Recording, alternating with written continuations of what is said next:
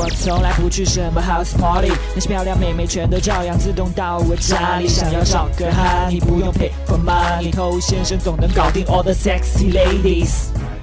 嗨，各位好，我是偷先生。当你去撩一个妹子，始终不成功，可能是有些问题挡在你们两个人中间，就是没有办法解决。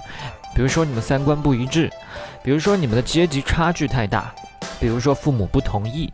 那这些问题得不到解决，他就很难在一起。那为什么很多时候年龄也会成为一个问题呢？很多小姐姐她不能接受年纪比她小的男生。我们很多兄弟他想不明白了啊，你比我早出生几年就歧视我喽？我明明年轻力壮，身体好是吧？你为什么要找一个身体健康、每况愈下的中年人呢？我们来想啊，当一个女人她渴望恋爱的时候，通常伴随渴望的感受是什么？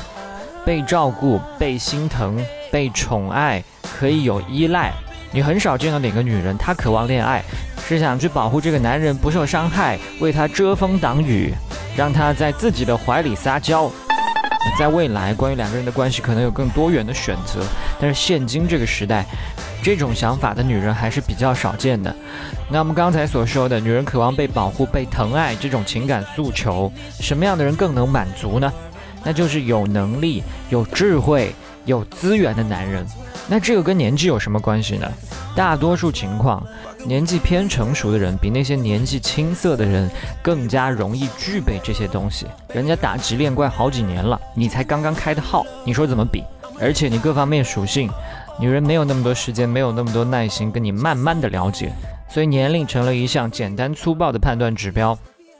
你正在收听的是最走心、最走肾的撩妹节目《把妹宝典》，添加微信公众号 k u a i b a m e i，参加内部课，学习不可告人的撩妹套路。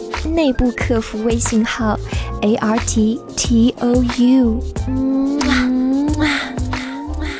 欢迎在节目之外去添加我们的微信公众号，想学习不可告人的内部课程，请去添加微信号。有些人喜欢小姐姐，最后变成了小奶狗。小奶狗是什么？小奶狗指的是一个小男人，他温柔、呆萌、乖巧、听话、撒娇、温顺、体贴。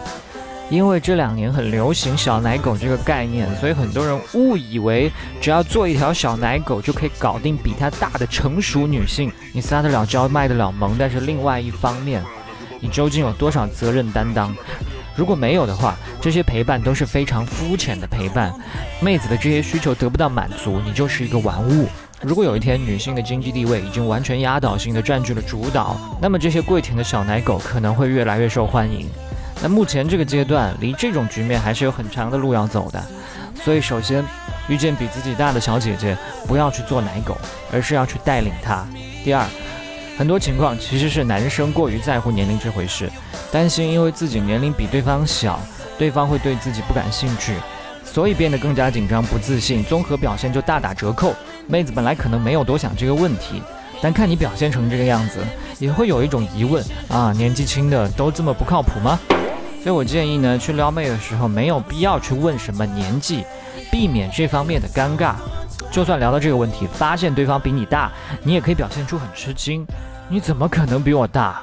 跟个孩子一样。啊，惯例啊，记住，你再不成熟，都不要一听到对方说比你大，你就慌了，然后跟对方说我会慢慢变成熟的。你应该把不成熟这个印象，像刚才这个惯例这样丢给他。当然，这是一个套路。除了套路以外，你需要真的变得成熟。